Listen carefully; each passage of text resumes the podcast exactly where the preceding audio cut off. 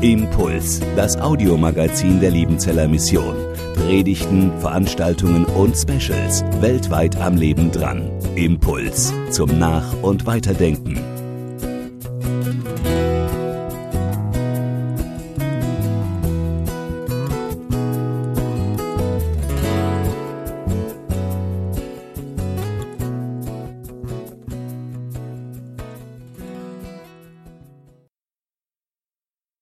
Ganz herzlichen Dank, Eva Maria, für die nette Einführung in diesen Tag, in diesen Studientag. Und ich möchte mich auf das erste Foto beziehen, jetzt nochmal, weil das zum Einstieg ganz schön ist, diese kleinen Vögelchen, die unheimlich groß ihre Schnäbelchen aufstellen.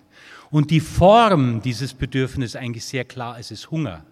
Und die Metapher, die da drin steckt, dass sich die Form unserer Bedürfnisse egal ob bei Tieren oder bei Menschen, von Anfang an unseres Lebens ausdrückt. Ja? Und die Vogelmutter, die hat natürlich überhaupt kein Problem, den Ausdruck dieser Form des Bedürfnisses sofort zu erkennen und die weiß sofort, was diese kleinen Vögelchen brauchen. Die brauchen Würmer.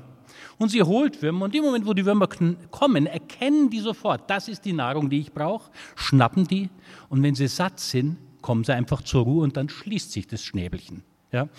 Da drin, in dieser Metapher, dass sich jedes Bedürfnis ausdrückt in einer ganz bestimmten Form und dass es eine Passform gibt, die genau stimmig ist zu diesem Bedürfnis. Das ist das Form-Passform-Modell, das in der Pessotherapie eine ganz, ganz wichtige Rolle spielt. Sowohl in dem Entwicklungsmodell in der Pessotherapie wie auch im therapeutischen Modell ist immer wieder dieses Passformmodell von Bedeutung. Bevor ich aber da mehr in Details reingehe, möchte ich Ihnen ein bisschen was zum Hintergrund sagen der Pesso-Arbeit.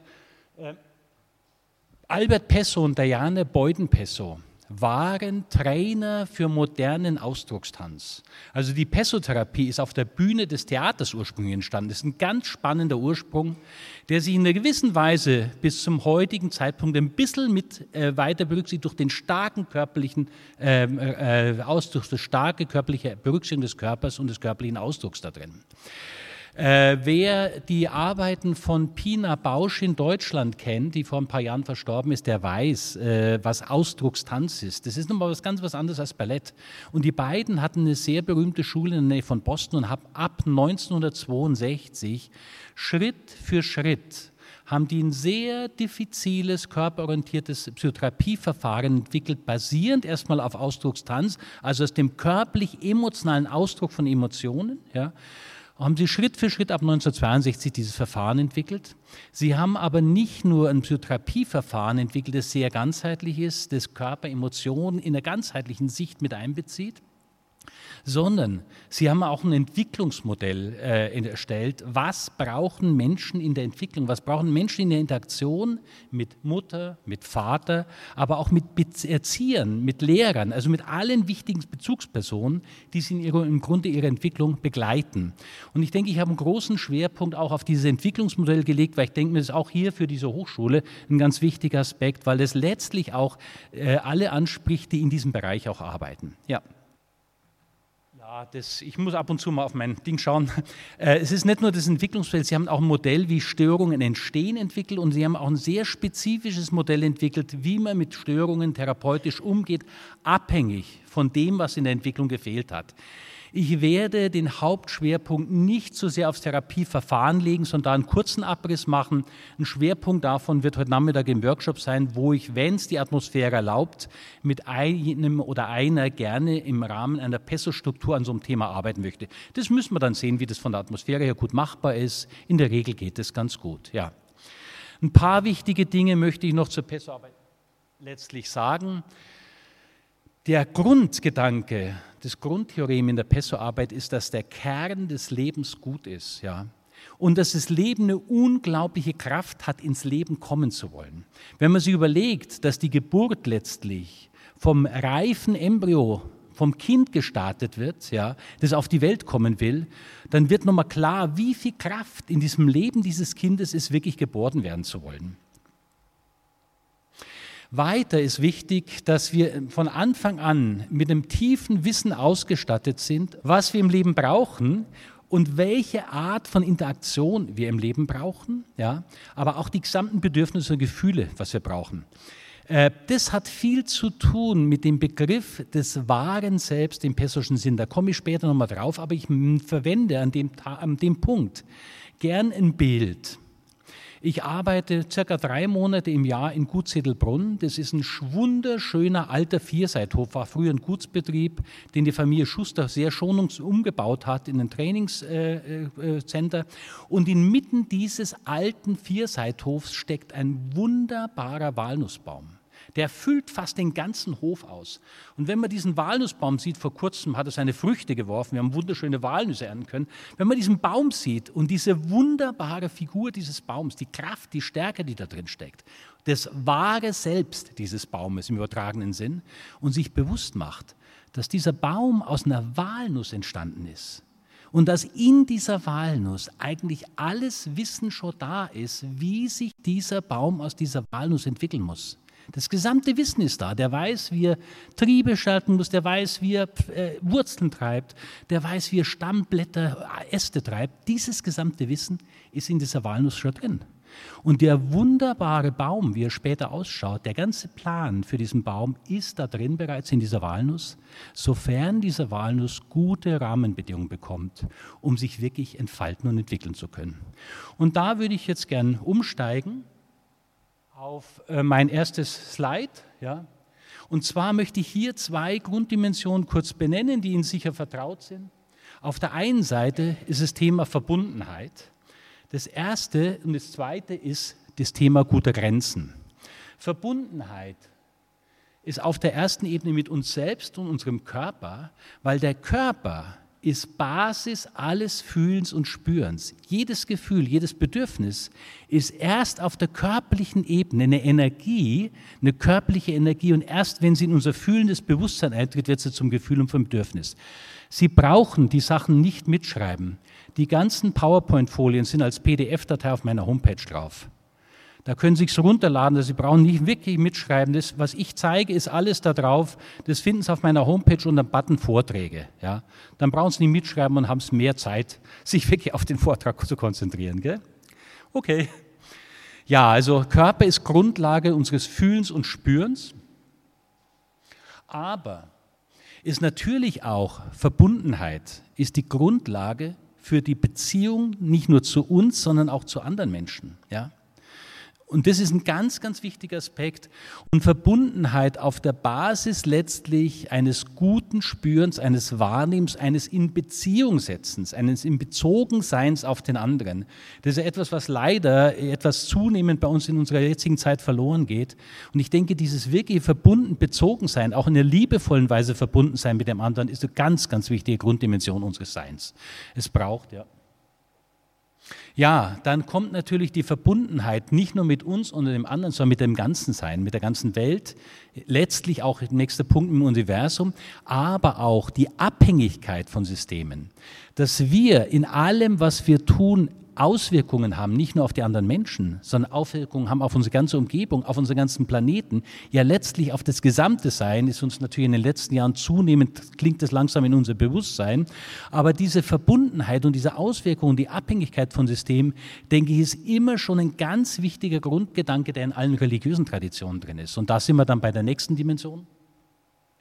Ja, dass wir eben auch eine Verbundenheit mit dem Ganzen haben. Und da kommt die religiöse Dimension rein. Pesso hatte selbst sehr wohl eine religiöse Grundorientierung. Er war jetzt nicht so dezidiert jetzt äh, ein Anhänger eines festen Glaubens, aber er hatte immer sehr wohl eine religiöse Grundorientierung drin, indem er sagt, bevor wir existent geworden sind, waren wir irgendwo anders. Ja, es existiert sowas wie eine Seele, denke ich, bevor es uns gibt. Ja. Und da sind wir bei der Idee von der Seele, die Frau Eva Maria Jäger angesprochen hat. Da ist eine wichtige Dimension, da reinkommt. Ja, dann das zweite Thema ist Grenzen, körperlich-räumliche Grenzen. Die sind ganz wichtig für Unterscheidung von uns, von dem anderen. Das ist eine ganz wichtige Dimension.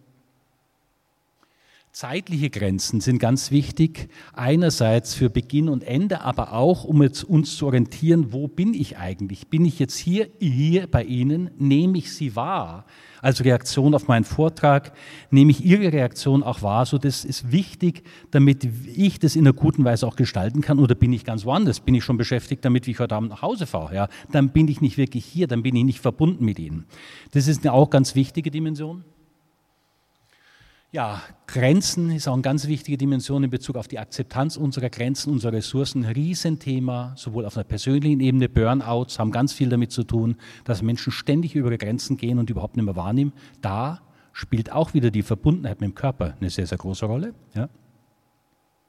Und dann kommt das letzte Thema. Zu den Grenzen gehört auch die Akzeptanz des Endlichkeit unseres Seins. Und da sind wir letztlich wieder auf der religiösen Dimension, die Sinnfrage, was kommt danach? Das sind die beiden Grunddimensionen, die ich Ihnen einfach kurz ansprechen wollte. Und jetzt kommen wir zum nächsten Punkt. Ja, der nächste Punkt beschäftigt sich eigentlich mit dem Beginn unseres Lebens. Und zwar habe ich es jetzt mal von unten her angefangen. Hier haben wir erst einmal, was brauchen wir, bevor es uns überhaupt gibt? Wir brauchen letztlich Eltern. Das heißt, wir brauchen Eltern, die als Mann und Frau sich kennen und lieben lernen und die bereit sind, letztlich miteinander ein Leben zu bringen und Kinder zu bekommen. Und was diese Eltern uns letztlich schenken, ist ihr genetisches Potenzial. Das ist das, woraus wir letztlich bestehen am Beginn unserer Geschichte. Bevor, in dem Moment, wo Ei und Samenzelle befruchtet sind, ist eigentlich die Grundlage unseres Seins schon gegeben. Das wahre Selbst, das potenzielle wahre Selbst, das letztlich unser späteres Sein ausmacht, ist da und woraus besteht es? Ja, es besteht letztlich im Grunde aus dem genetischen Potenzial und das zeige ich jetzt mal von hinten her auf. Da gibt es auf beiden Seiten Urgroßelternebenen. Da auf der einen Seite die väterliche Seite, auf der anderen Seite die mütterliche Seite. Die wiederum schaffen eine Großelternebene. Der Sohn von diesen Urgroßeltern hat sich eine Frau gesucht und die Tochter von diesen hat sich einen Mann gesucht und die wiederum haben beide diese Eltern kreiert. Ja? Und was die, die, das gesamte elterliche Potenzial, das genetische Potenzial, das in diesem Kind von der väterlichen Seite steckt, ist nicht nur von diesem Vater.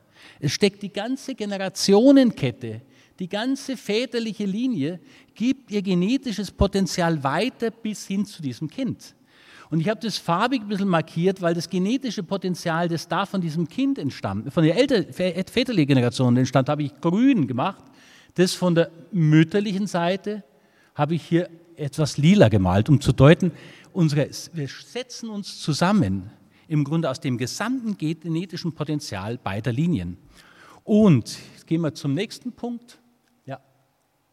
Da bin ich wieder bei diesen Eltern und da haben wir das Potenzial der väterlichen Linie, da haben wir das Potenzial der mütterlichen Linie. Und damit das Kind in seiner Entwicklung diese Potenziale in einer guten Weise integrieren kann, braucht es etwas.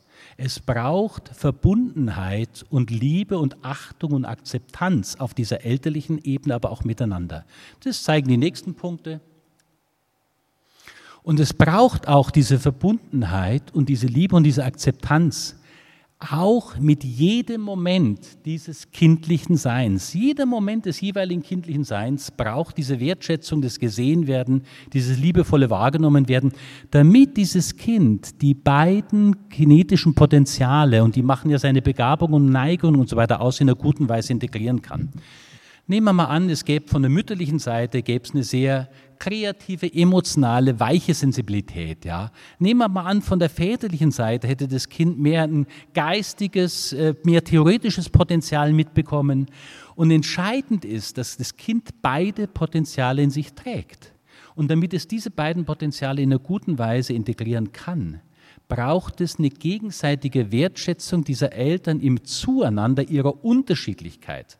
Also indem die Mutter den Vater für sein mehr geistig-theoretisches Potenzial wertschätzt und die, der Vater auch die Mutter für ihr weiches emotionales Potenzial wertschätzt, ja. In dem Moment heißt es, dass das Kind erlebt, dass es beide Potenziale in der liebevollen Verbundenheit beider Eltern als wertschätzend wahrgenommen werden, ah ja, und damit auch integriert werden. Das ist nett von Ihnen, dann kann ich es da auch sehen einigermaßen, ja. Das ist der, es heißt letztlich, ja, Die, das Kind erlebt durch die Wertschätzung der wechselseitigen Wertschätzung der Eltern, die wechselseitige Wertschätzung beider Potenziale zueinander, aber auch in sich selbst. Und das ist eine ganz wichtige Voraussetzung, dass es diese Potenziale auch in selbst wirklich in einer guten Weise kreieren und gestalten kann und auch wertschätzen kann. Ja, das mal zu diesem Thema des genetischen Potenzials. Klar ist auch, wenn Eltern zum Beispiel, und da haben wir das Thema von Triangulation, das Sie mir nochmal geschickt hatten im Vorfeld, wenn Eltern zum Beispiel sich gegenseitig bekriegen, das muss nicht einmal sein, dass die sich scheiden oder trennen, das ist dann nochmal eine weitere Dimension, sondern wenn die in einem Beziehungskrieg stehen, einer entwertet bestimmte Aspekte des anderen. Und das Kind ist gezwungen, sich auf eine Seite zu schlagen ja? Das heißt, es wird Verbündete der Mutter gegen den Vater oder es wird Verbündete des Vaters gegen die Mutter. Dann bedeutet es nicht nur, dass das Kind in diesem Konflikt trianguliert wird, es bedeutet weiter, dass das Kind die genetischen Polaritäten, die es von dem Elternteil bekommen hat, der vom anderen Elternteil abgelehnt wird, dass es die in sich selber auch ablehnen muss. Das heißt, eine Tochter, die mit der Mutter koaliert gegen diesen Vater, muss die Aspekte des Vaters, die es in sich trägt, auch ablehnen und kann sie nicht wirklich integrieren und entwickeln. Und wenn die Mutter dieses Kind auch sehr stark benutzt für diesen Beziehungskonflikt, hat das Kind auch im Kontakt mit dieser Mutter wenig Chance, in seine spontane Lebendigkeit gehen, so zu sein, wie es ist, weil es letztlich immer als Verbündete der Mutter so sein muss, wie die Mutter es braucht. Das knüpft an das Thema Holes and Rolls an, das am Anfang schon genannt war, da komme ich später dann nochmal zurück. Wenn es zwischendrin Fragen gibt, dass irgendwas unklar ist, gerne. Die können wir zwischendrin auch gern stellen. Gell? Jetzt kommen wir zu einem wesentlichen Kern des Entwicklungsmodells von PESO.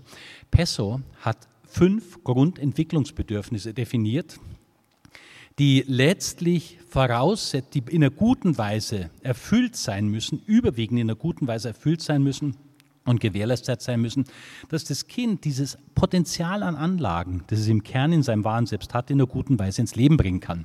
Und die möchte ich jetzt Schritt für Schritt mit Ihnen durchgehen. Äh, sind fünf Grundentwicklungsbedürfnisse in der PESO-Arbeit. Das erste Grundentwicklungsbedürfnis hat PESO Platz genannt. Platz ist im Deutschen nicht so ein ideales Wort dafür, weil im Deutschen hat es mit dem äußeren Platz zu tun. Place ist im Englischen. Abgeleitet hat er das von der Beginn unserer Entwicklung und zwar von der Gebärmutter weil die Gebärmutter der beste uranfängliche Platz ist, an dem sich die befruchtete Ei- und Samenzelle, befruchtete Eizelle einnisten kann, ist der bestmögliche Beginn unseres Daseins, hat er diesen Platz als erstes Grundentwicklungsbedürfnis definiert. Das hat aber ganz viel zu tun, letztlich mit dem Thema Bindung, Liebe und Verbundenheit. Also die Bowlbysche Bindungstheorie geht in eine ähnliche Richtung. Im pessoschen Sinn ist das das, was das Big Ah ja also ich habe mal einen Grafiker gebeten, diese Grundentwicklungsbedürfnisse in einer einfachen Weise umzusetzen. Und er hat es ganz nett gemacht. Was Sie da sehen, sind ein junges Paar, das sich freut auf ihre Elternschaft. Und wenn man da hinguckt, sind die von Anfang an in einer ganz liebevollen Weise mit diesem kleinen Wesen da drin verbunden. Also was dieses Kind erfährt, ist ein prinzipielles Angenommensein, eine Daseinsberechtigung, seine Existenz von Anfang an. Ja. und das ist ein ganz, ganz entscheidender Punkt, ja, dass unser Leben, der Beginn unseres Lebens, eine prinzipielle Daseinsberechtigung eines Willkommenseins in sich birgt, ohne dass dieses Kind irgendwas dafür zu tun haben muss. Und das ist bereits hier, okay, hier ist es gegeben von Anfang an. Wenn man guckt, was ist die Bedeutung, die da drin steckt für unser späteres Sein, ja, die Bedeutung ist das Grundprinzip von Liebe, diese elterliche Liebe und die wiederum, man kann auch sagen, dahinter steht auch die göttliche Liebe. Letztlich eine Verbundenheit in Liebe auf einer ganz, ganz tiefen Ebene. Dieses Grundprinzip von Liebe ist hier von Anfang an da. Eine Liebe, für die das Kind nichts tun muss. Es definiert natürlich auch den ersten Lebenssinn, die Zugehörigkeit dieses Kindes. Das ist auch eine ganz wichtige Bedeutung, die da drin steckt. Es ist eine Daseinsberechtigung, prinzipiell, ich darf sein. Prinzipielle Daseinsberechtigung, aber auch konkret übertragenen Sinn. Mein Platz, dieser Platz in dieser Familie, der Platz in den Eltern, der Platz im Herzen dieser Eltern ist prinzipiell sicher. Der ist in einer ganz da.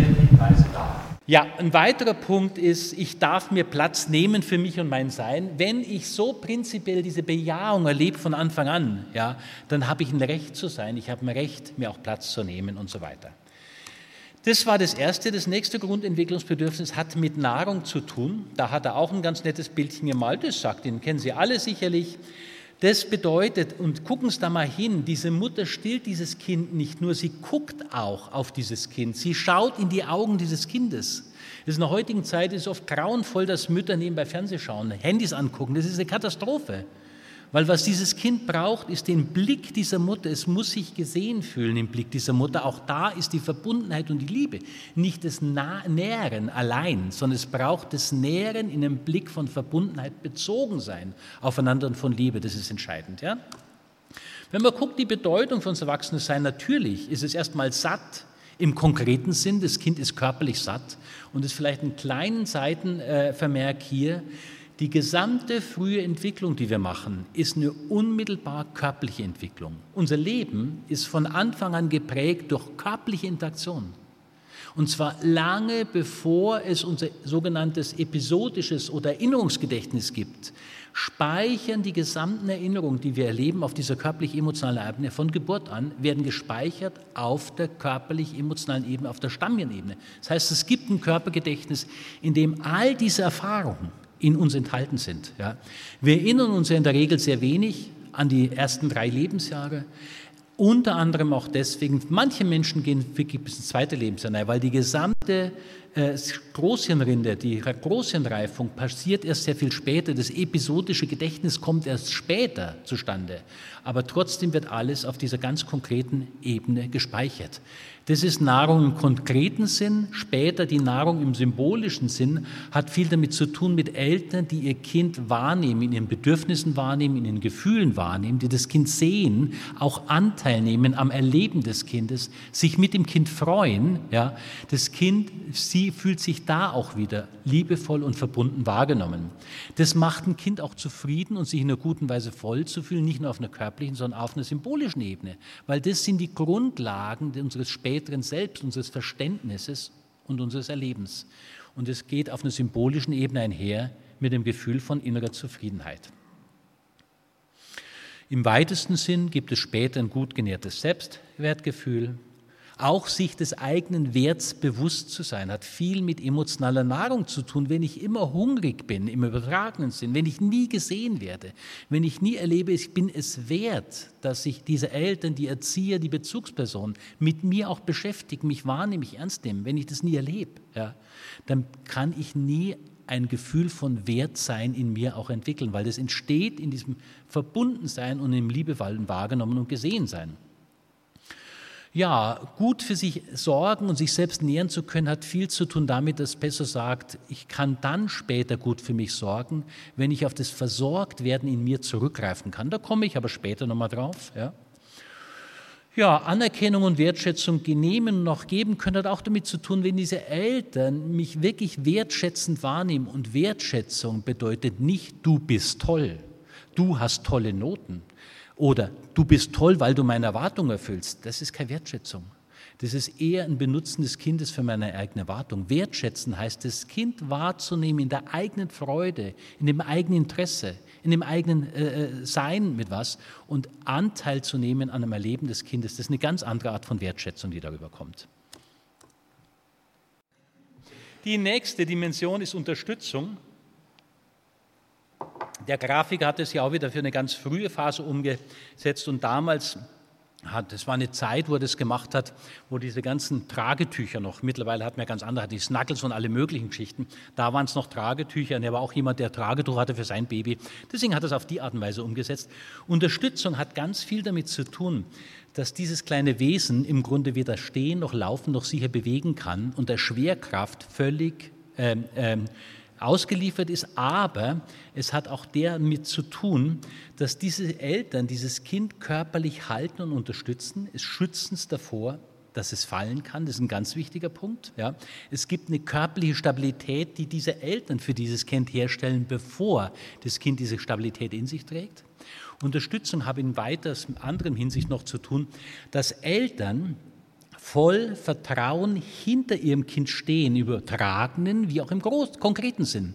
Heißt, wenn ein kleines Kind hochkrabbelt an der Sprossenwand, lassen die Eltern das tun, es lassen sie das ausprobieren und stehen, wenn es höher unterstützen hinter das, falls es abrutscht, fangen sie es einfach auf. Aber sie tun nicht aus einer Ängsten heraus, nee, das ist zu gefährlich, macht es nicht, ja, oder aus einer überprotektiven Art dem Kind ständig helfen. Beides verhindert, dass das Kind sie in seinen eigenen Entwicklungskräften in einer sicheren Weise ausprobieren und entwickeln kann. Das heißt, Eltern stehen hinter dem Kind, haben das Vertrauen, dass sich das Kind entwickelt, dass es seine Entwicklungsschritte tut, dass es krabbeln lernt, dass es laufen lernt, dass es sauber wird, dass es Interesse hat, nach draußen in die Welt zu gehen, in den Kindergarten, dass es neugierig sein wird, dass es später auch gern lernen wird. Dieses Vertrauen, in dem Eltern dahinterstehen, ist die wichtigste Unterstützung überhaupt. Und die zweite Form von Unterstützung, wenn das Kind was ausprobiert, was einfach noch zu schwierig ist, dass sie Anteil nehmen daran, dass es einfach noch schwierig ist und dass dort, wo das Kind tatsächlich Hilfe und Unterstützung braucht, ihm so viel Unterstützung geben, dass es in einer leichten Weise diesen Entwicklungsschritt tun kann. Das ist nicht nur die Aufgabe von Eltern, das ist die Aufgabe von Erziehern, Krippen, Kindergärten und, und, und. Ja. Und ist, denke ich, auch wichtig, da war, ist ja der Punkt, L hatte früher mal den Traum zu seinen Lebzeiten noch, er wollte eine Pädagogik daraus entwickeln und die in die Welt hinaustragen, hat er nie geschafft. Aber ich denke, die ganzen Grundentwicklungsbedürfnisse, die Interaktionen Form, Passform und was da drin steckt, wären unglaublich hilfreiches Modell für die gesamte Pädagogik. Ja? Kindergarten, Schulen und, und, und. Da steckt ganz, ganz viel drin. Und ich denke mir manchmal, deswegen freut es mich, wenn Menschen wirklich kommen und Interesse haben für diese Art von Therapie. Denkt man, man, vielleicht trägt der eine oder andere davon was raus und vielleicht interessiert sich auch der eine oder andere und integriert es in einen Bereich, wo es wirklich wertvoll ist. Das ist so meine Idee dabei. Ja, das hat Bedeutung für unser erwachsenes Selbst, ist körperliche Stabilität, Bewegungsfähigkeit, hatte ich gesagt, Vertrauen in eigene Fähigkeiten, wenn Eltern Vertrauen in mich haben. Und ich erlebe das Vertrauen in die Eltern in mich. Und die unterstützen mich auch dann, wo ich es brauche. Dann entwickle ich auch Vertrauen in meine eigenen Fähigkeiten. Ich traue mich auch später, schwierige Dinge auszuprobieren und kann auch vertrauensvoll auf die Lösung schwieriger Aufgaben blicken. Und ich habe eine gute Leistungsmotivation, nicht tolle Noten produzieren zu müssen, weil der Numerus Clausus so ist, weil die Eltern das brauchen, sondern ich interessiere mich für ein Gebiet, arbeite mich für ein Gebiet ein und habe Spaß daran, mich in ein Gebiet wirklich einzuarbeiten. Ja. Das ist eine gute Leistungsmotivation. Ja. Nicht nur wegen der tollen Noten, sondern weil mich etwas wirklich interessiert und motiviert. Ja. Dann sind wir beim nächsten Schutz. Das hat er, glaube ich, auch wieder ganz süß damals. Ja, genau. Dieses kleine Wesen hier ist noch sehr schutzbedürftig. Der Körper ist schutzbedürftig. Das Kind ist abhängig von diesen Eltern. Es kann sich noch nicht bewegen. Es kann sich noch nicht sehr gut artikulieren. Und da braucht es Eltern, die wirklich dieses kleine Kind von Anfang an um seine Schutzbedürftigkeit wissen und es auch bergen. Und wenn man da guckt, da kann man dann wirklich spannen und loslassen, weil da ist es sicher. Also Schutz hat ganz viel zu tun mit loslassen können. Und Menschen, Menschen, die große Probleme haben, sehr viel Angst in sich tragen, große Probleme haben loszulassen, die, da kann ein Thema von mangelndem Schutz in ihrer Entwicklung eine Rolle gespielt haben, weil sie letztlich immer eine latente Angst in sich tragen, ungeschützt zu sein. Das kann ein wichtiges Thema sein in dem Zusammenhang. So, glaube. Ja, die Bedeutung für unser erwachsenes Sein später. Und immer Bedeutung bedeutet, heißt, dass dieses Grundentwicklungsbedürfnis in einer überwiegenden Weise erfüllt ist. Das muss nicht zu 100 Prozent erfüllt sein, aber überwiegend. Ja? Die Bedeutung ist letztlich ein Gefühl von Geborgenheit und Sicherheit, das wir in uns tragen letztlich. Ja? Weiter ein Loslassen, sich entspannen können, ist ein ganz wichtiges Thema, das damit zu tun hat. Auch sich schützen zu können, weil ich Schutz erlebt habe durch Eltern. Das ist auch da wieder gute Selbstversorgung im Erwachsenenleben ist umso besser möglich, wenn wir das versorgt werden als tiefe körperlich-emotionale Erfahrung in uns tragen. Wenn ich Eltern gehabt habe, die mich geschützt haben, wenn ich Eltern gehabt habe, die mich, für mich eingetreten sind, vor Ungerechtigkeit von Erziehern, von Lehrern und, und, und, und ich auch von diesen Eltern unterstützt worden bin, für mich selber einzutreten, dann trage ich dieses Prinzip von Schutz in mir und ich kann auch für mich selber später im Leben eintreten. Ich trage das Prinzip auch von Unterstützung, für mich eintreten zu dürfen in mir und das macht es mir später leichter möglich, für mich einzutreten. Auch mich zu schützen. Ja. Das haben wir jetzt gerade gehabt. Ja, und natürlich in dem Zusammenhang sind auch Konflikte leichter erträglich. Wenn Konflikte nichts Bedrohliches haben, wenn Konflikte auch normale Begleiterscheinung von Unterschiedlichkeit von Menschen sind, ja, und ein Kind auch miterlebt, dass Eltern diese Unterschiedlichkeit auch anerkennen, dass die auch durchaus mal ringen miteinander, da darf es auch mal einen Streit geben, der nicht, sofern der nicht in Destruktivität und das Kind erlebt, dass die das in einer guten Weise lösen, hat so ein Kind auch keine Angst vor Konflikten im späteren Leben. Dann kann man zum letzten Grund entbürfen, das ist Grenzen. Und das ist ein ganz, ganz wichtiger Punkt und hat nichts zu tun mit dem, äh, wie wir normalerweise Grenzen klar wahrzunehmen. Hier, der Grafiker hat es umgesetzt in diesem netten Spielchen, wobei hier geht es nicht darum, dass dieser Vater den Sohn niederringt. Überhaupt nicht. Es geht darum, dass dieser Sohn mit seiner Kraft in die Hand dieses Vaters gehen kann, mit seiner ganzen Kraft da reingeht und dieser Vater den Sohn in einer kraftvollen Weise hält, ihn würdigt und anerkennt in seiner Kraft und dafür sorgt, dass er sicher ist. Ja. Würde dieser Vater den Sohn niederringen, ja, dann würde der Sohn erleben, ich habe keine Chance. Er muss mir beweisen, und ich, dass er stärker bin und er muss mich niederringen. Er erlebt Ohnmacht, er erlebt ausgeliefert sein. Würde der Vater zu schwach sein und würde der Sohn den Vater niederringen können, immer wieder, dann würde der Sohn ein Größenselbst entwickeln, ich bin so mächtig, ich bin so stark, mein Vater hält mich nicht aus. Das funktioniert bei dem nicht, aber in einer weiteren Weise ist es, wenn Kinder normalerweise, ein bisschen höher machen, normalerweise gucken Kinder zu Eltern auf. Sie haben Eltern und wünschen sich Eltern, die in einer kraftvollen Weise da sind, die mit ihnen umgehen können, egal was sie in sich tragen. Und diese Kinder gucken in der Achtung und im Wohlwollen zu Eltern auf. Wenn aber Eltern schwach sind, zu schwach sind, zu verletzlich sind und die die Lebendigkeit ihres Kindes nicht ertragen und dann getroffen oder verletzt sind, dann entwickeln Kinder nicht nur Schuldgefühle, ich bin schuld, was habe ich denen Schlimmes angetan, Sie müssen die Energie ihrer Lebendigkeit, die sie in sich tragen, in sich einschließen, womöglich so fest einschließen, ja, dass sie sie später gar nicht mehr fühlen können, weil die ist schuld daran, dass es dieser Mutter oder diesem Vater schlecht geht. Aber in der gleichzeitigen Art und Weise entwickeln die Kinder sowas wie ein Größenselbst. Sie gucken von oben auf diese Eltern innerlich runter. Ja. Hochmut, ja, in der Pesso-Arbeit nennt man das eine Grundüberzeugung von Omnipotenz. Ich erhebe mich über die Menschen. Das ist ein wichtiges Thema. In der ganzen Religion wird das Thema von Hochmut ja immer wieder bearbeitet. Ja? Und was ist letztlich das, was Hochmut verhindert? Ja? Letztlich ist es gute Begrenzung in der Pesso-Arbeit. Das heißt, dass ich als Kind zu Eltern aufgucken kann, zu denen ich Achtung habe, die mich lieben, die mich achten, aber die auch gute Grenzen setzen, die mich in meiner Kraft begrenzen, die der kindlich naiven Sexualität gute Grenzen auch setzen, ja, so dass ich erlebe, diese Eltern sind kraftvoll und stark genug, um mit allem in mir umgehen zu können. Gute Begrenzung hat auch mit der Endlichkeit zu tun, mit der Endlichkeit von Gefühlen, Bedürfnissen, von Energien, von Stärken und so weiter. Das ist ein ganz wichtiger Punkt. Ja, und da ist die Bedeutung, die Bedeutung für Erwachsenes sein hat viel damit zu tun, Grundüberzeugung, dass Bedürfnisse endlich sind, Vertrauen im Leben Befriedigung zu finden in einer guten Weise, realistische Einschätzung der eigenen Kräfte wie auch Grenzen, Fähigkeit, sich auch zu wehrsetzen können, Konfliktfähigkeit spielt da auch nochmal rein, Achtung eigener Grenzen wie der auch anderen. Gute Begrenzung hat natürlich auch mit den Grenzen zu tun, die diese Eltern in einer anderen Weise dem Kind auch setzen. Grenzen auch innerhalb der Familie, Grenzen in Bezug auf zeitliche Ressourcen, Grenzen äh, auch zum Beispiel mit dem Tagesablauf und, und, und. Auch Grenzen der Zeit. Natürlich können Eltern nicht permanent rund um die Uhr für ihr Kind permanent da sein. Bei Säuglingen ist es wichtig, die haben noch keine Frustrationstoleranz, die werden sehr schnell überflutet.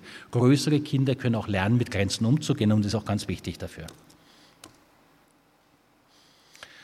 Ja, jetzt gucken wir das mal ganz kurz auf einer energetisch-körperlich-physiologischen Ebene an. Ich hatte gesagt, jede Form von Gefühl, jedes Bedürfnis ist auf der körperlich-physiologischen Ebene erstmal eine Energie, und zwar eine aktivierende Energie, die beginnt anzusteigen. Ja, das haben wir hier.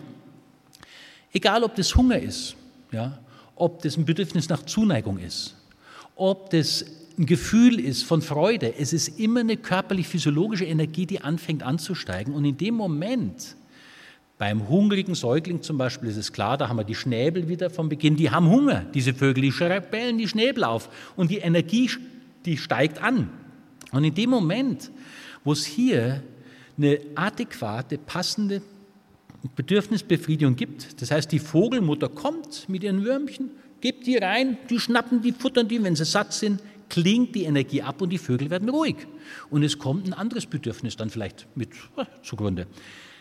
Das bedeutet, dass im Grunde jede Bedürfnisbefriedigung dafür sorgt, dass der Organismus zur Ruhe kommt.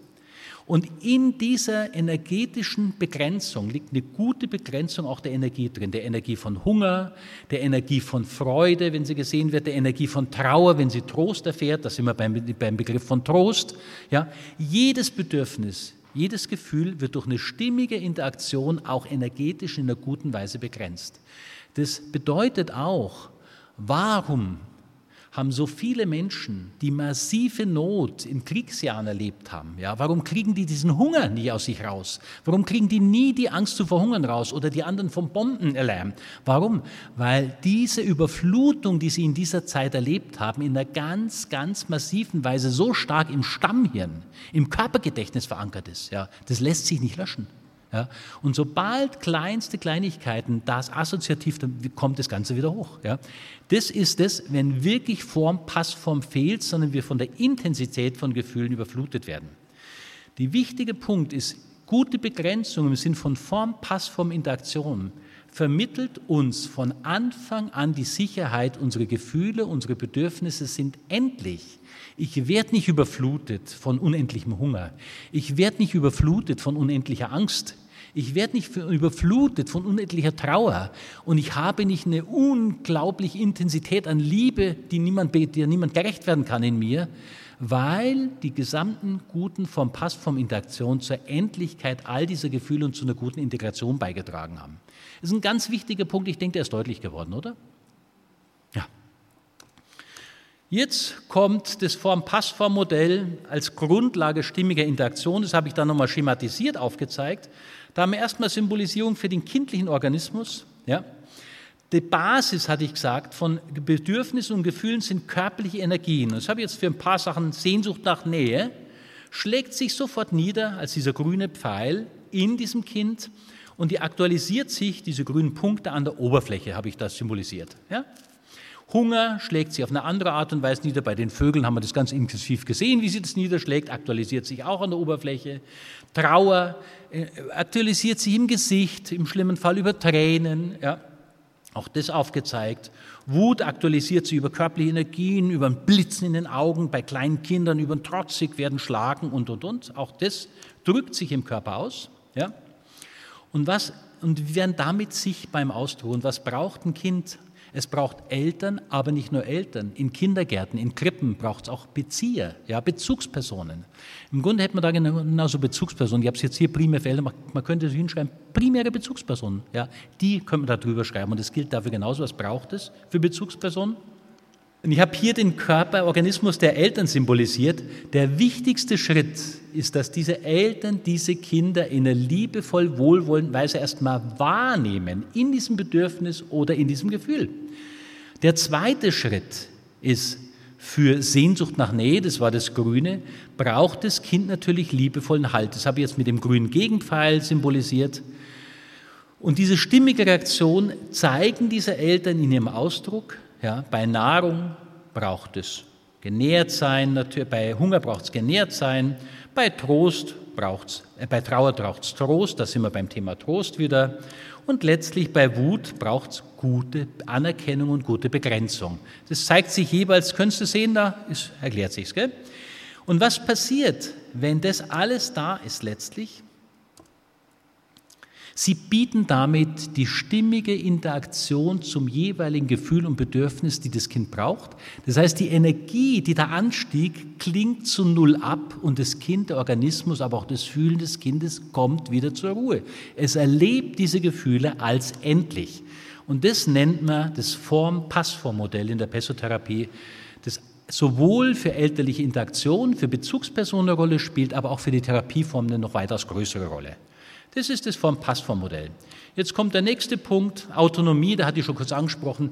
Alle Interaktionen von Beginn unseres Seins an passieren auf einer körperlich-energetischen Ebene. Körperliche, emotionale Energie, das ist die Interaktion, die passiert.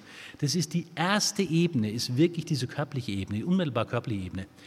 Das spielt eine große Rolle, wenn es um entwicklungsgeschichtlich frühe Störungen geht, in den ersten drei Lebensjahren die sind überwiegend auf der Ebene des Körpergedächtnisses abgespeichert. Die Menschen erinnern sich nicht dran.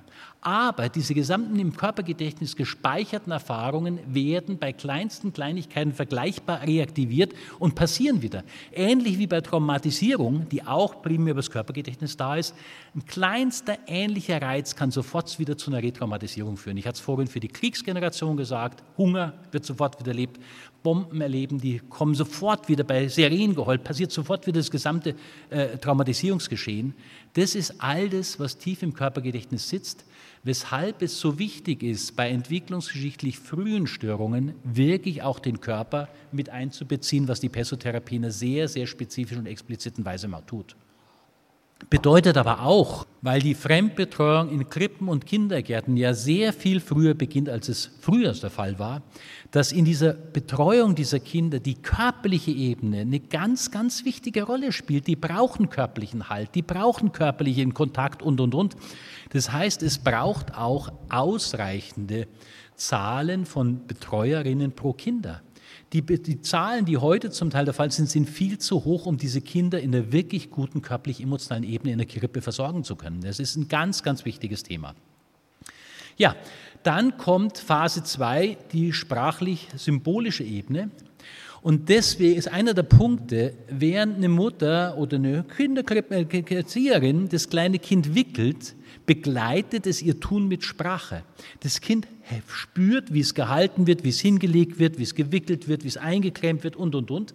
Und wenn die Bezugsperson diese körperlichen, emotionalen Erfahrungen mit stimmiger Sprache begleitet, dann passiert Schritt für Schritt eine Verknüpfung quasi von der körperlich-emotionalen Erfahrung mit stimmigen Worten. Die Worte werden kodiert, stimmig kodiert auf der Basis dieser körperlich-emotionalen Erfahrung.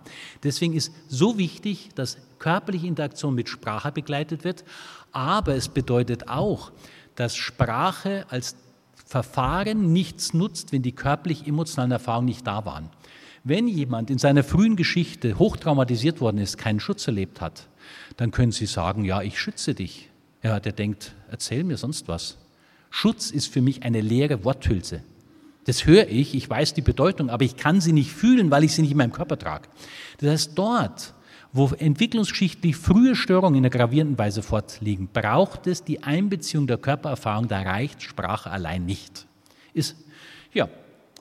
Und dann kommen wir genau das, dass äh, praktisch körperliche Erfahrung, stimmige Kodierung von Sprache führt zur Verknüpfung der emotionalen Bedeutung. Und letztlich kommt dann die Phase 3, die Autonomie. Und da sagt Pesso, gute Selbstversorgung setzt ausreichende Erfahrung des Versorgtwerdens voraus. Das ist für ihn die Grundvoraussetzung. Ja.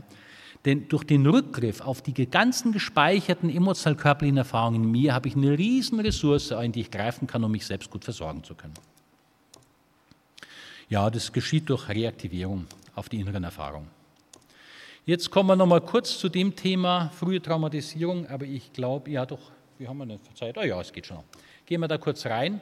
Das ist jetzt das Gegenteil von dem, was wir vorher gesehen haben. Energie steigt wieder an und jetzt fehlt aber eine Interaktion. Sei es Eltern sehen ihr Kind nicht, Eltern nehmen das Kind nicht wahr, besonders dramatisch bei Säuglingen.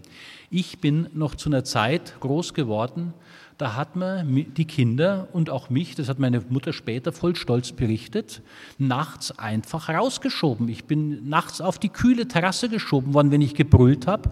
Und sie hat mir ganz stolz erzählt, nach drei Tagen war Ruhe. Nach drei Nächten, Entschuldigung, war Ruhe. Klar. Irgendwann wird das Kind nämlich so überflutet, der Organismus wird überflutet von der Heftigkeit dieser Erregungsgeschichten. Und was da passiert, ist, dass der Organismus diese Erregung durch Zusammenbruch der Erschöpfung selbst limitiert. Ein so heftiger Erregungszustand ist für das Leben per se bedrohlich, das ist lebensbedrohlich. Also schaltet der Organismus auf eine Selbst als Notbremse und der Organismus bricht in Erschöpfung zusammen.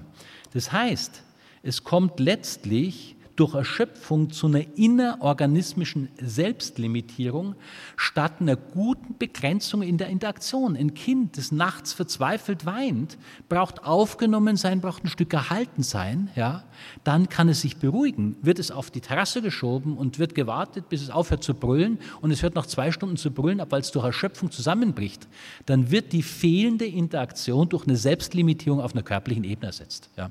Das ist das, was passiert und es liegt allen traumatischen Störungen liegen ähnliche Geschichten zugrunde und diese Erfahrungen sind tief im Körpergedächtnis eingebrannt. So, jetzt kann ich das selber nochmal zeigen. Der, mit dem Form-Passform-Modell von der Vornummer ist so schematisch einiges. Und jetzt guckt man erstmal an, hier haben wir in der oberen Hälfte haben wir Eltern, die letztlich das Kind sehen, in einer guten Formweise vom Pass vom bieten. Und was hat das für Folge? Die Auswirkungen beim Kind sind, es fühlt sich in diesen Gefühlen, Bedürfnissen wahrgenommen und gesehen. Ja, durch stimmige Befriedigung werden diese als endlich erlebt. Also die Energie klingt ganz schnell wieder zu Null ab. Das Kind ist zufrieden und ruhig. Das ist die Endlichkeit, die da drin steckt, auf einer tiefen körperlich-organismischen Ebene. Ja, und die können als erlaubt ins Selbst integriert sein. Ich darf weinen, ich darf wütend sein, weil die Eltern erkennen es an, können gut umgehen. Ich kann auch mal verzweifelt sein. Oder ich darf auch bedürftig sein, weil all diese Bedürfnisse in einer guten Weise gesehen und wahrgenommen worden sind und Befriedigung gefunden. Die sind endlich. Das ist ein ganz wichtiger Punkt. Was passiert jetzt in der unteren Hälfte? Da sind Sachen, wenn Kinder, und ich sage wiederum, das gilt nicht nur für Eltern, das gilt auch für Erzieher, es gilt für Krippen, für kleine Kinder, für Bezugspersonen, wenn die dysfunktionalen Muster sind, dass die Gefühle, die Kinder nicht wahrgenommen worden sind, ja? oder die überhaupt nicht präsent sind, der emotional oder körperlich nicht präsent sind, auf das Kind überhaupt nicht reagieren oder noch schlimmer, sie wenden sich vom Kind ab eine beliebte Methode, die ich immer wieder in den Anamnesen von Menschen erlebe, ihre Kindheit, dass Eltern bestimmte Gefühle nichts zu tun haben wollten, sie genervt waren, sie sich abgewendet haben und ihr Kind allein gelassen haben oder rausgeschickt haben. Es ist eine Bestrafung letztlich durch Zuwendungsentzug, die insbesondere für kleine Kinder hochdramatisch ist. Ja? Das ist ein typischer Ding. Und was passiert da letztlich? Letztlich wird dieses Kind, die Folgen für das Kind, es fühlt sich nicht nur nicht gesehen, sondern alleingelassen und ausgeliefert. Und je kleiner das Kind ist, desto dramatischer sind die Erfahrungen. Da ist nochmal wieder, da wird, passiert diese Überflutung. Bei kleinen Kindern ist es noch schlimmer als bei größeren. Es wird von der Intensität, und es ist wirklich eine körperlich-emotionale Intensität, es ist eine körperliche Energie, wird es überflutet. Ja? Und was es bleibt, es erlebt die damit verbundenen als extrem bedrohlich und es muss Muster entwickeln, letztlich Muster entwickeln, Selbstschutz- und Kontrollmuster, um diese Geschichten unter Kontrolle zu kriegen. Die vertrautesten Selbstschutz- und Kontrollmuster, die müssen natürlich auf einer körperlichen Ebene greifen. Ja. Die Intensität unseres Erlebens läuft über den Körper, geht mit Atmung einher, geht mit dem Ausdruck einher. Beliebte Muster, Gefühle und Energien unter Kontrolle zu kriegen, ist Blockade der Atmung, Anspannung im Körper, Sie kennen vielleicht das berühmte Zähneknirschen, Leute, die nachts Zähne knirschen. Eine wahnsinnige Anspannung hier im Kiefer drin. Die hat was damit zu tun, festhalten. Was muss man da festhalten? Was muss man da kontrollieren? Wenn ich es aus dem Verständnis der Pesso-Arbeit sehe, der erste kraftvolle aggressive Impuls sitzt hier im Kiefer. Wenn das Kind anfängt, Zähne zu kommen, die Mütter von Ihnen, die alle gestillt haben, wissen genau, irgendwann fangen die Kinder an, in die Brust zu beißen. Die sind dabei, ihre Zähne auszuprobieren. Und klar müssen wir uns nicht schmerzhaft beißen lassen, aber wenn Kinder bestraft werden damit, wenn Kinder massiv moralisch tabuisiert werden, unter Umständen auch Schläge bekommen, wenn sie das erste Mal beißen. Und beißen bedeutet, sie probieren ihren kraftvollen, aggressiven Impuls, der in dieser Region sich als erstes aktualisiert, aus. Und sie werden dafür massiv bestraft oder moralisch verurteilt. Dann müssen sie diese Energien da drin lernen zu kontrollieren. Und was ist die beste Kontrolle? Die beste Kontrolle darin ist eine chronische Anspannung im Kieferbereich. Das kann damit zu tun haben, auch wenn es Aggressionstabuisierung im weiteren Verlauf eine große Rolle spielt, kann damit zu tun haben, dass irgendwann hier chronische Verspannung im Kieferbereich ist. Das muss nicht die einzige Ursache sein, aber es kann eine Ursache dafür sein. Ja? Aufbau von Selbstschutz- und Kontrollmustern ist natürlich ein Thema und von der anderen Seite auch Tendenzen zu depressiven, resignativen Mustern, wenn ein Kind immer wieder nicht gesehen wird. Es fällt in seiner Energie zusammen, es zieht sich zurück, es verschließt sich da innerlich. Die Energie geht nicht mehr nach draußen, sondern nach innen. Ja, und jetzt können wir kurz mal gucken, die Folgen, das habe ich kurz zusammengefasst hier.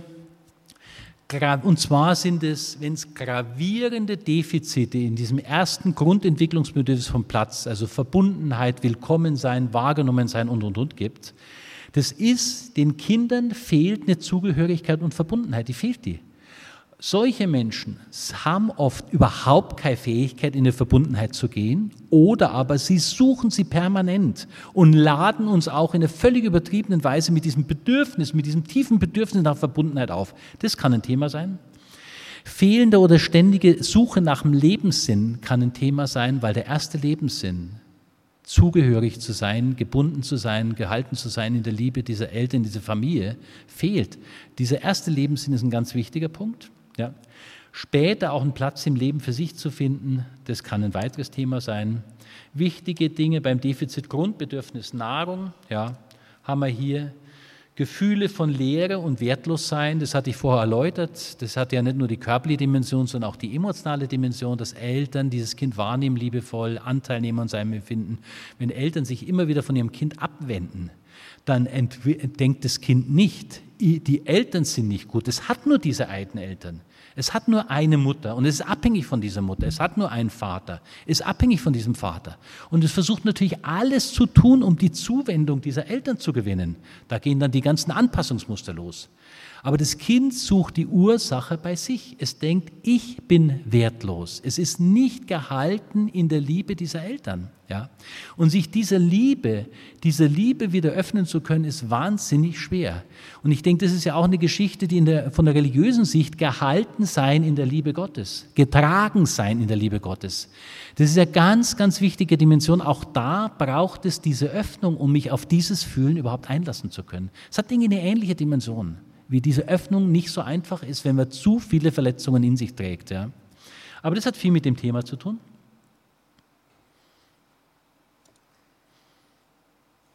Ja, ständige Bedürfnis nach Anerkennung, Wertschätzung, aber das können Sie in Ruhe einfach nochmal nachlesen zu Hause.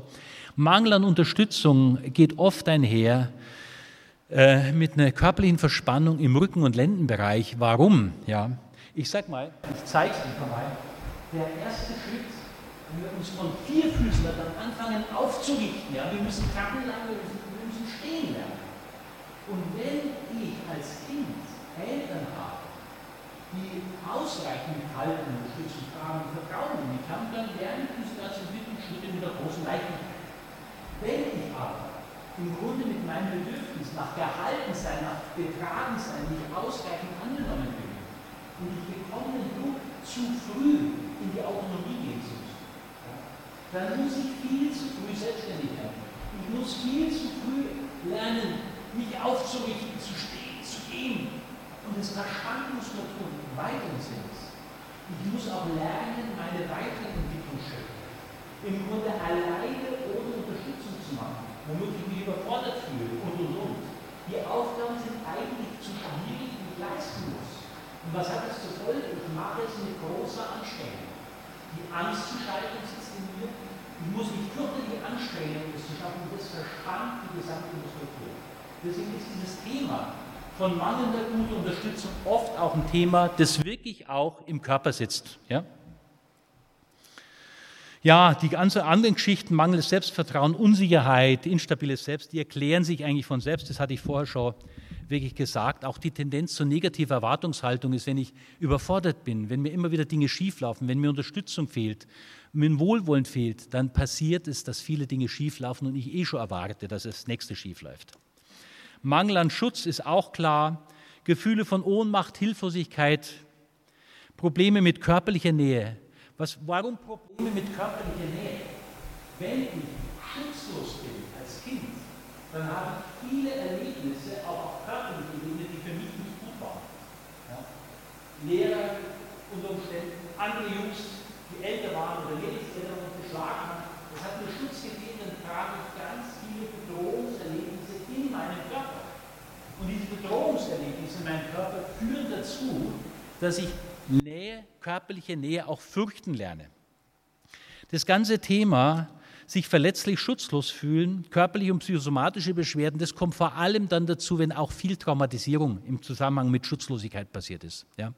Da kommt Grenzüberschreitung kommt damit rein. Das ist dann die, ne, es sind schon heftige Störungen, die daraus resultieren.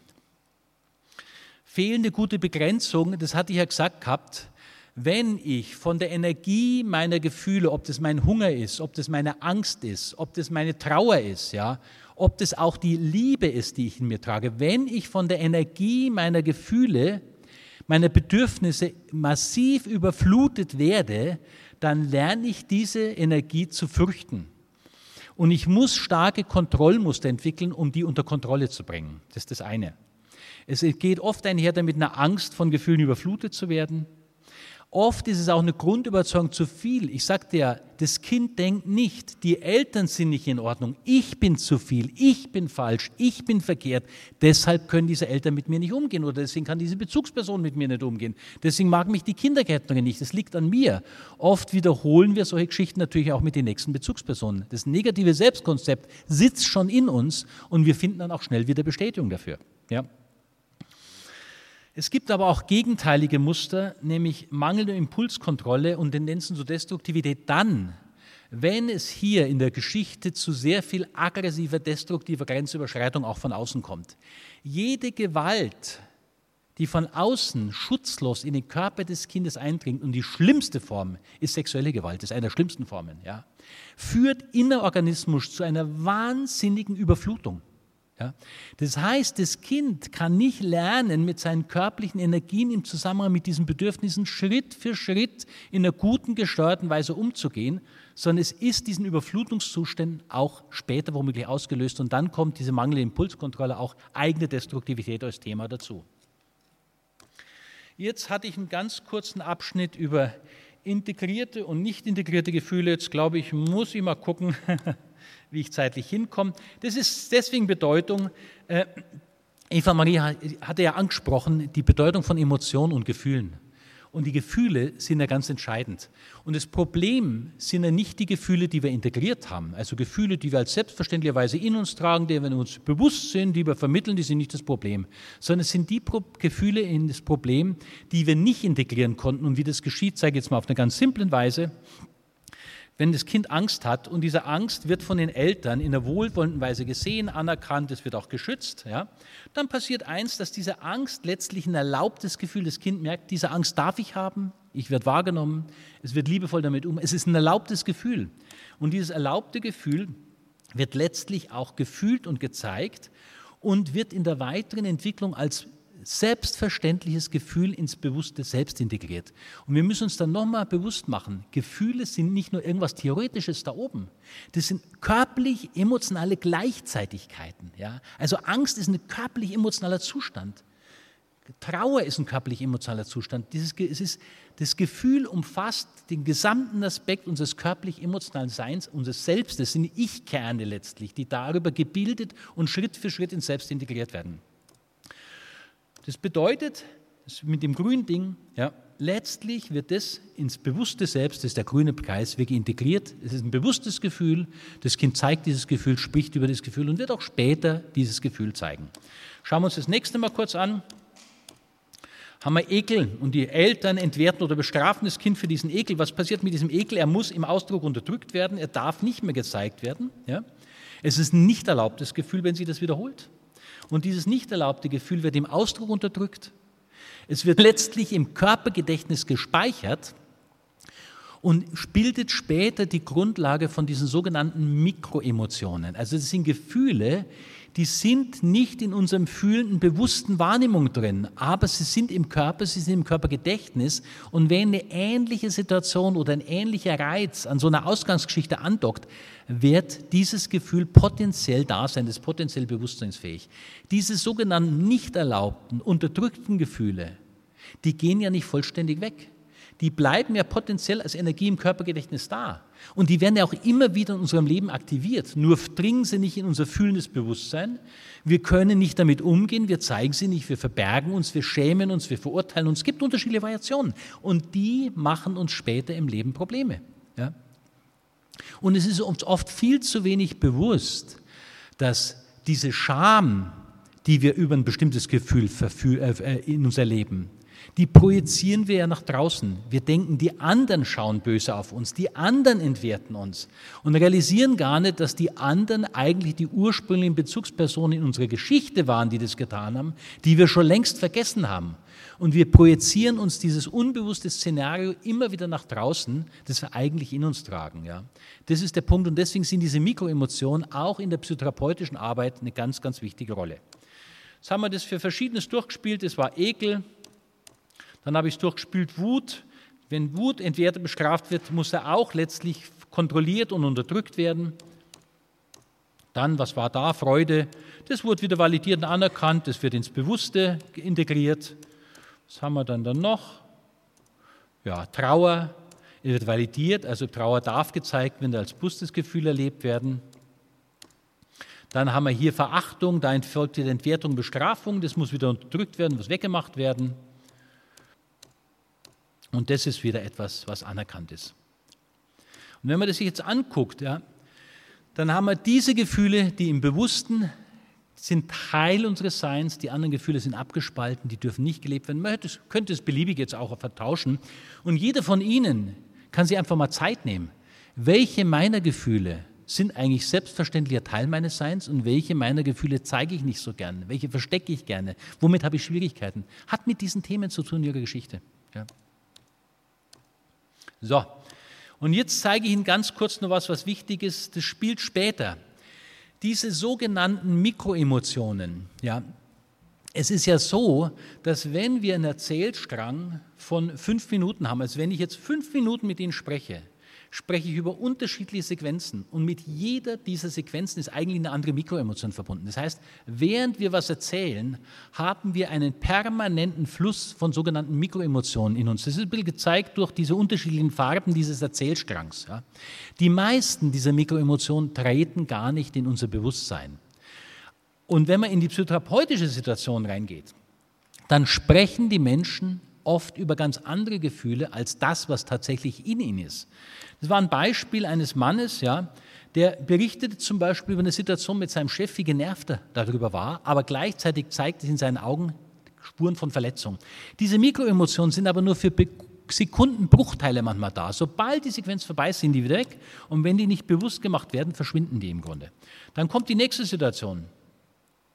Da bricht er dann, wie er an seinem Schreibtisch hockt. Er sagt, hat keinen Bock mehr, resigniert, aber darunter ist plötzlich deutlich, da ist ein Gefühl von Ohnmacht.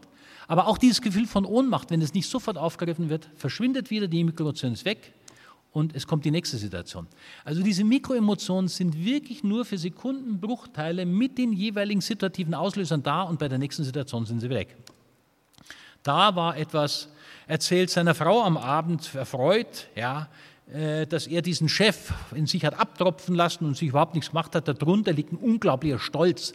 Stolz im Sinne eines Stolzes, im Sinn, ich bin besser, ich stelle mich oben drüber, ich, der kann mir doch gar nichts mehr haben, hat viel zu tun, was ich vorher mal angesprochen habe, mit dieser Grundüberzeugung von Omnipotenz. Das ist eine Schutzstrategie. Das ist eine Schutzstrategie, in der ich mich aus der Verbundenheit rauskatapultiere, mich oben drüber stelle, um mich nicht mehr berühren zu lassen. Oft hat es viel damit zu tun, dass in der frühen Geschichte massive Verletzungen in einem ähnlichen Kontext passiert sind die nicht gesehen worden sind und das Kind sich schützt durch eine Abspaltung in Bezug auf diese Gefühle und sich oben drüber stellen. Und dann hat man die letzte Situation, das ist Situation 4. Da erzählt er dann, dass er völlig gelangweilt war über die Reaktion seiner Frau. Aber darunter war ein Gefühl von tiefer Frustration. Die Frau hatte ihm nämlich gesagt, er soll gefälligst in seiner Therapie sich mal mit seinen Gefühlen, mit seinem Chef beschäftigen und ihm nicht so ein oberflächliches Zeug zu erzählen. Ja. Das war so das Muster. Jetzt haben wir die nächste Ebene und jetzt kommen wir zu einer Geschichte, da muss ich kurz noch was dazu sagen. Jesus selber hat auch Bewegung manchmal ein Bedürfnis, lebendiger darstellen zu können. Jesus selber hat auch therapeutische Erfahrungen 1 zu 1 Setting gemacht. Ist das verständlich? Geht es? Geht? Okay, dann probiere ich es doch da. Okay, gut. Er hat auch therapeutische Erfahrungen im 1 zu 1 Setting gemacht. Das heißt, ein, er saß als Patient einem Therapeuten gegenüber. Und er merkte, und bevor er die Pesso-Arbeit entwickelt hat, war das ja, er spürte, dass er völlig abhängig ist von der Interpretation dieses Therapeuten, wie der ihn sieht, wie der seine Emotionen interpretiert und und und. Und er spürte, dass sich das nicht gut anfühlt und dass da was nicht stimmt, ja. Aber in diesem Eins zu eins Setting ist man ein Stück auch ausgeliefert. Der Therapeut ist idealisiert, es geht mir schlecht, ich bin abhängig von dem, ich brauche den und dabei sind wir oft bereit, Sachen zu schlucken oder hinzunehmen, die nicht gut sind.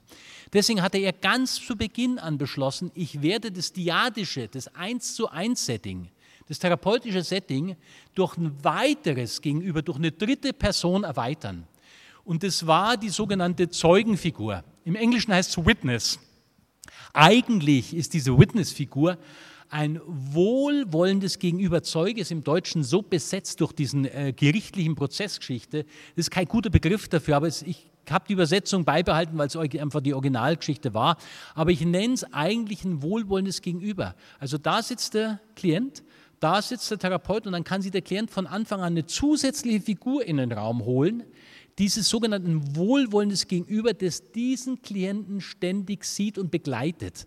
Man kann sich vorstellen, dass der Zeuge jemand ist, den der, die, also der, der Klient sich auswählt, den er so platziert, dass der ihn sieht. Und die Aufgabe dieses Zeugen ist, in einer wohlwollenden Weise im Blickkontakt zu bleiben mit, der, also mit demjenigen, der arbeitet, über die gesamte Sequenz hinweg.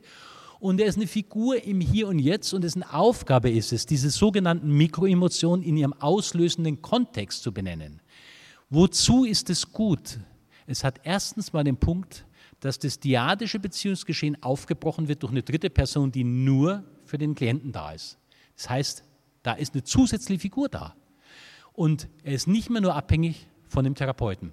Zweitens ist, dass die Zeugenbotschaften muss natürlich der Therapeut, der Pessotherapeut erstmal fragend vorformulieren. Er benennt die Mikroemotionen, er benennt den auslösenden Kontext, den möglichen auslösenden Kontext dieser, dieses Gefühls. Also Zeuge, könnte ein Zeuge sagen, jetzt wenn ich bei dem Klienten mir vorstelle, den Mann, können Zeuge sagen, ich sehe, wie ohnmächtig du dich fühlst, wenn du dich daran erinnerst, wie der Chef dich gestern entwertet hat der über genervt sein spricht und plötzlich stutzt er und plötzlich sagt er, ja stimmt, ich fühle mich ohnmächtig. Ja. Oder bei der Frau könnten Zeuge sagen, ich sehe, wie verletzt äh, du dich fühlst, wenn du an deine Frau gängst, die dir gestern Abend gesagt, du sollst das Thema mal gefälligst beim Therapeuten einbringen. Guckt er verdutzt, hat er gesagt, der ist genervt. Du sagt, ja, stimmt, ich bin verletzt.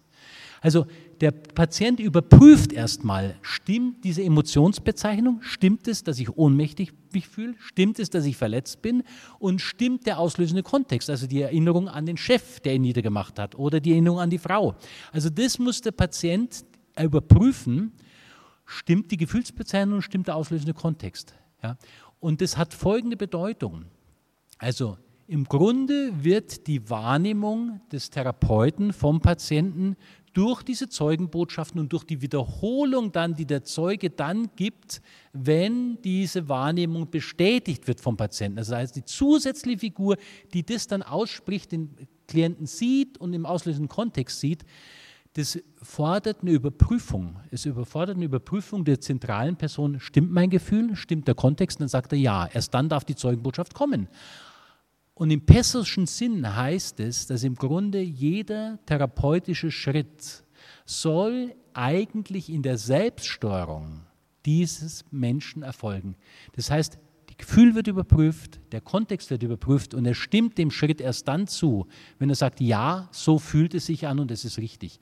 Also Im pessoschen Sinn wird der Pilot, wie Pesso es nannte, das fühlende, wahrnehmende Bewusstsein der Menschen, mit denen wir arbeiten, permanent aktiviert, damit kein Schritt erfolgt, der nicht aus der bewussten Wahrnehmung und Empfinden, im Spüren heraus geprüft und für stimmig, Form, Passform befunden wird. Das ist auch das Grundprinzip, das für jedes, später, für jedes heilende Gegenbild für Interaktion eine Rolle spielt.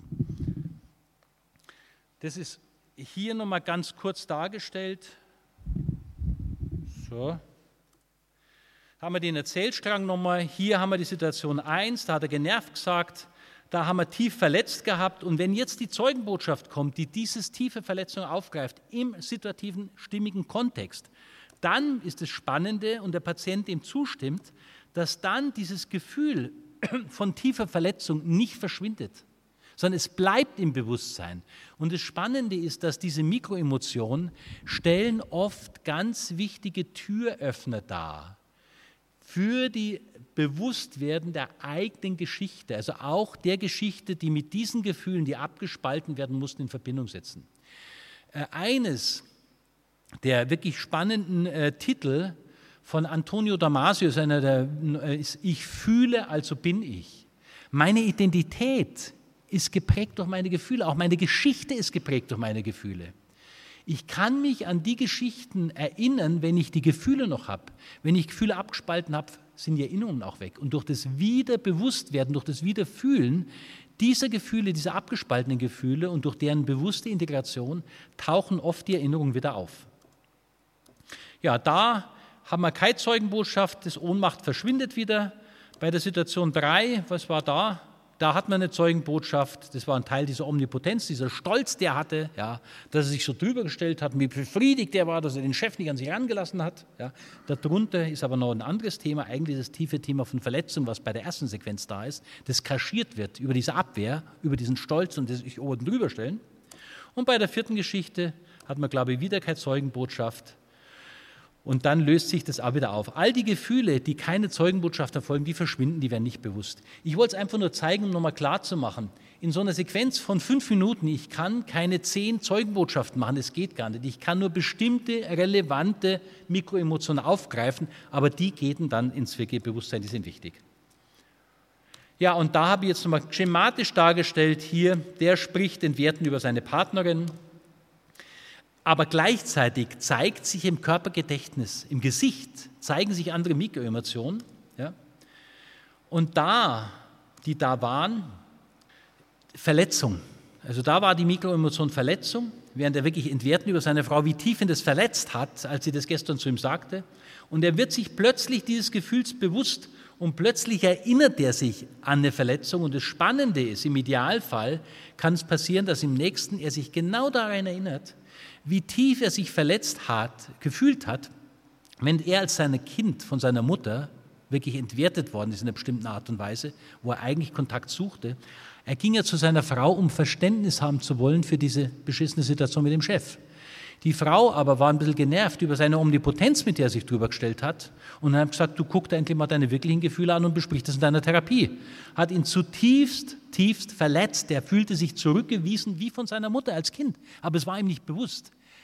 Im Vordergrund kommt er rein, erzählt mir genervt darüber, wie blöd seine Frau reagiert und dass die überhaupt kein Verständnis hat für ihn. Das genervt ist das, was ihm bewusst ist. Und erst nachdem ich diese Verletzung über die Mikroemotion angesprochen habe, kommt die gesamte Verletzung in seine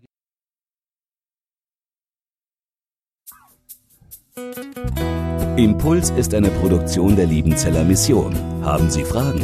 Würden Sie gerne mehr wissen? Ausführliche Informationen und Kontaktadressen finden Sie im Internet unter www.liebenzell.org. Die Liebenzeller Mission produziert ebenfalls das Fernsehmagazin Weltweit am Leben dran. Informationen zur Sendung und zum Empfang gibt es unter www.weltweit-magazin.de.